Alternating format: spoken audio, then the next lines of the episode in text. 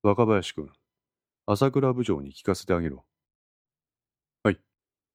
携帯電話を取り出した若林もまた、応接机の上にそれを置いた。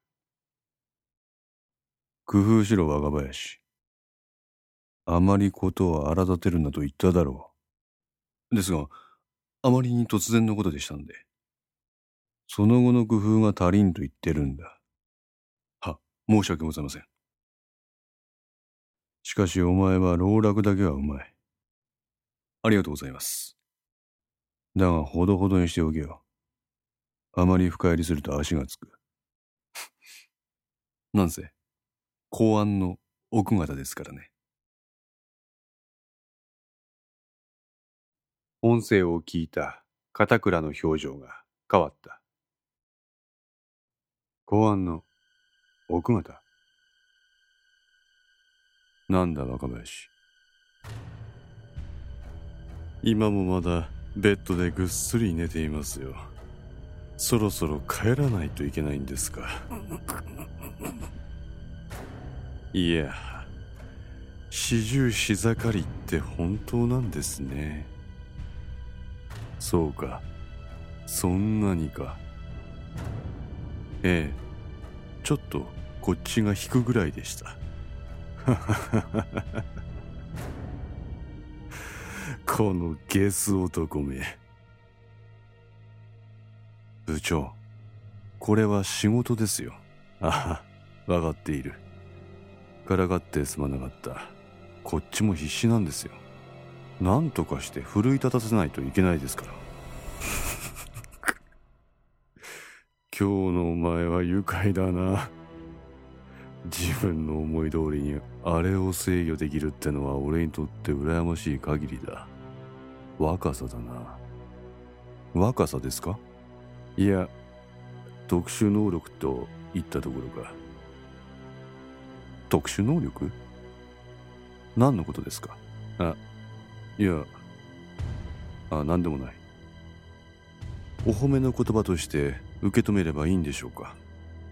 ああ、最大級の褒め言葉だ。なんだこのゲスなやりとりは では、旦那の方は部長の方でよろしくお願いいたします。ああ、慰めてやるよ。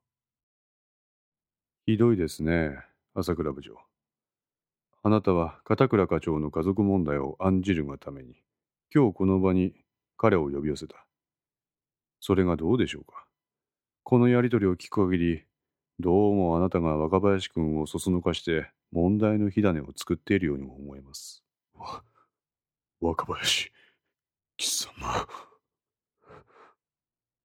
朝倉の震えは怒りから失望によるものに変わっていた。朝倉部長、あなたは人間を駒としてしか見ていない。だからこんな非道な手法を私に敷いた。何を言っている、貴様。片倉、ほ、ほら、ほら、貴様の奥方を手ごめにした男がここにいるぞ。こいつだ。こいつが貴様の悩みのもとを作ってるんだ。言ってねえよ。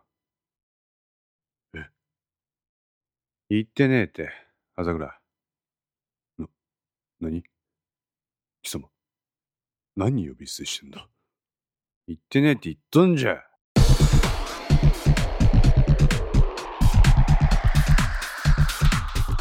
片倉の凄みに思わず朝倉は一歩引いたそのロゴに俺の嫁なんて言葉出てねえぞ朝倉俺なんになんでおめえは公安の部下だって言葉だけで、俺の嫁を誘って分かったんや。ああ、いい加減気づけや。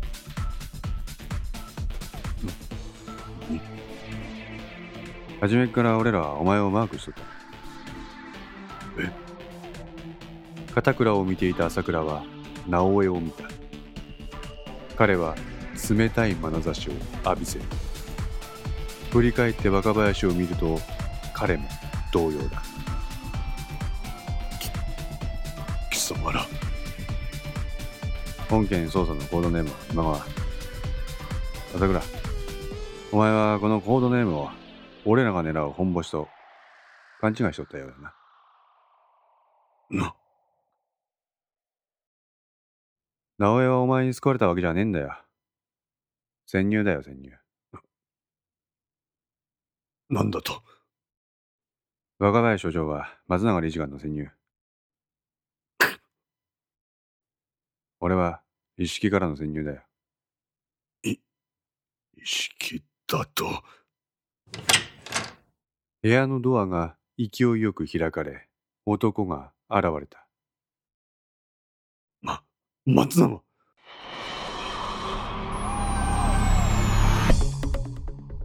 若林所長、お勤めご苦労だった。は、岡田課長が最後の仕上げに選抜されたよ。そうですか。彼ならきっとやり遂げてくれることでしょう。若林の労をねぎらった松永は一転して朝倉に冷たい視線を浴びせる。朝倉忠俊、往生際が悪いぞ。待て。これは何かの間違いだ。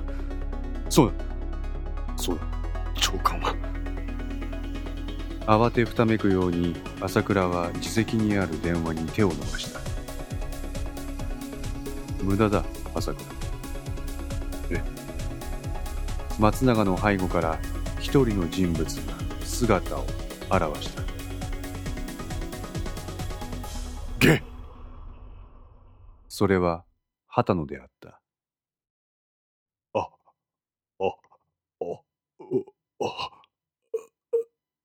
驚きのあまり朝倉は言葉を失った。聞かせてもらったよ朝倉君。あ、残念だよ。君が黒幕だったとはね。先生、違います。違うんです。違わない。え。官邸にいる頃から分かってたよ。君のこと。ええ。ま、まさか。そうだよ。本件今川は私による絵だよいうことは？そうだ君を県警からこちらに抜擢したのも私の絵だ公安調査庁長官もそのあたりは全て了承済みだ朝倉は膝から崩れ落ちた俺は、初めからあんたに。本当は野宿山事件の時に全てを解決するつもりだったんだがね。鹿山事件の時に。ああ。君の不審な動きをあの事件の時にあぶり出して一気に椿さん側の目論見を潰そうと考えた。だが一色君が鍋島によって殺害されたためにそれが困難になった。だから方針転換して村上の件だけを解決する通常の捜査本部の動きにした。松永君を派遣してね。あ、あ、君を含めた椿さん側の目論見を潰すためには警察組織の内部に浸透している君自身を欺かなきゃいけない。石木君には悪いが野宿山事件はあれで一旦終止符を打けれども君はそうとも知らずにその後も今川らと妙な動きをしている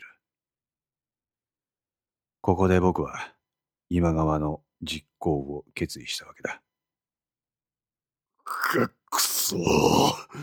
くそ、くそ、くそ。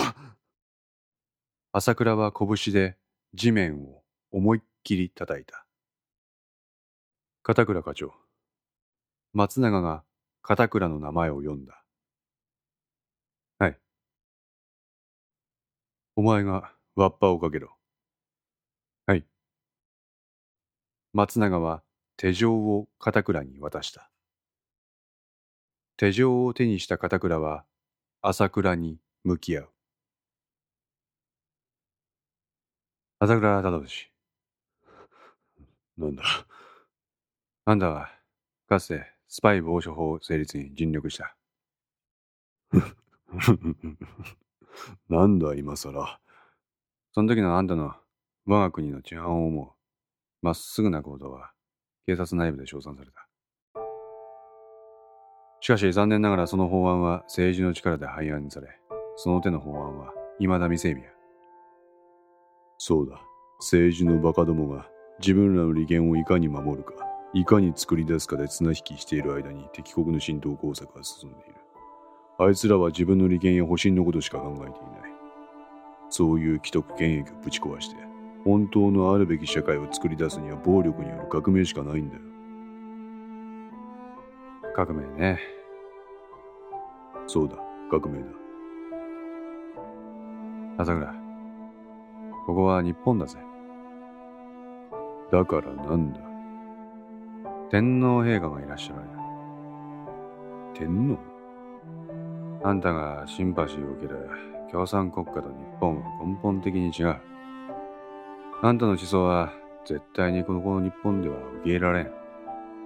マッカーサーでもできんかった2600年の国体の破壊をお前ごとき元警察官僚ができるはずもねえやろ。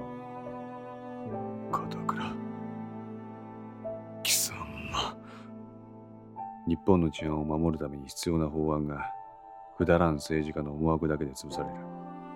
確かにそれは残念なことだ。けどな、それがこの国の現実なんやって。平和を形したこの国の現実なんや。それを現実として受け止められれば、あんたは警察官僚としてまだ進むべき道はあったはずや。なんだ、それは。まどろっこしいけど、傍聴の重要さを国民に喚起させるための啓蒙活動。バカバカしい。そんなもの、どこのマスコミに話しても一周される。朝倉、もうそんな時代じゃねえんだよ。片倉は携帯電話を見せた。そこには本間ごとが表示されていた。ここには野宿山事件の全てが書かれてる。んで、その背景に椿さんの工作活動があると書いてある。なんだこれは。今はこの手のネットの情報がマスコミのフィルターを通したもんよりも受け入れられつつある。ネットの記事を読んでる連中は分かってんだよ。既存のマスコミの情報にはバイアスがかかっとるってな。重要やと思われたネタは SNS で一瞬で拡散される。拡散？だとああ、この本間ごとは絶賛拡散中。これを読んだ連中は椿さんがどういった手を使ってこの国に浸透工作を行ってきてるのかを知り始めてる。知って我が国の防潮体制の不備に議員を唱え始めとる。なんだと残念やったな、朝倉。あんたのスパイ防止法は時代を先取りしすぎた。今のタイミングであんたが動いとったら、あの法案も国会で通っとったかもしれん。バカな。片倉は朝倉に手錠をかけた。朝倉忠俊。殺人教唆の疑いで逮捕する。殺人教唆だと？ああ。ふん、その罪状には疑義があるな。なんで？確かに俺は直江に古田の始末を言った。だが、直江がそれを行った形跡は見えん。神妙な面持ちで片倉は朝倉を改めて見た。鍋島は死んだよ。何？有利に頭を打ち抜かれてな。朝倉は言葉を失った。あんたが今川に指示を出し、それが下妻義夫に降りる。んで、そいつを下妻有利が実行する。これであんたの殺人教唆は成立や。ということは？有利は今、北署で取り調べ中。残念ながら今日の込みには出席はできんよ。がっくりと肩を落とした朝倉は、そのまま床に倒れ込んだ。おいおい、これぐらいでくたばってんじゃねえよ、朝倉。そう言うと片倉は部屋の中にあるテレビの電源を入れた。画面には記者会見の模様が映し出されている。質疑応答のようだ。すいません。もう一度お伺いします。今の加賀専務のご説明ですと、そのドットメディカルの今川が椿さんの工作員で、校内協力者が立花有志部長ということでいいんですか？な、に、うめくような声で朝倉は反応した。カメラは加賀の冷静な表情を抑える。はい。おおむねその認識で結構かと思います。つまり業者を装って当校のシステムに物理的に入り込み、周到な細工を施して、特定の層に便宜を図っていたということです。どうしてそのような対象だけに融資が実行されるようなプログラムをドットメディカルは施したんでしょうか？それは今後の捜査の進展によって明らかにされることと思いますので、ここではコメントを差し控えさせていただきます。突然記者会見の様子が切られ、スタジオに戻された。えー、今入ったニュースです。先ほど警察の発表でドットメディカル納入の県警のシステムにおいても金沢銀行同様の不正なプログラムが施された疑いがあるということで今日の午後に記者会見を行う予定のようです。繰り返します。本日明らかになった金沢銀行の顧客情報のシステムに納入業者であるドットメディカルが特定の対象者にとって有利に融資が実行されるシステムを組んでいたことが金沢銀行の内部調査によって明るみになりました。そしてつい先ほど金沢銀行同様の問題が県警のシステムにおいても発覚したとの発表がありました。警察はこの件については本日午後記者会見を行う予定です。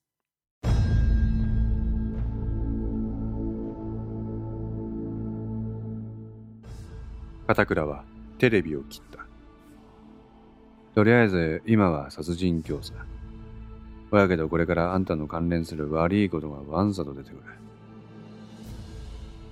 ほんでも、現在の法体系の限界注文にぶち当たる。そうすりゃさすがに国民も、こんなんで本当に日本の防潮体制は大丈夫かってなるやろ。そしたら少しはスパイ防止法の目も見えてくるよ。朝倉の顔から表情がなくなっていた。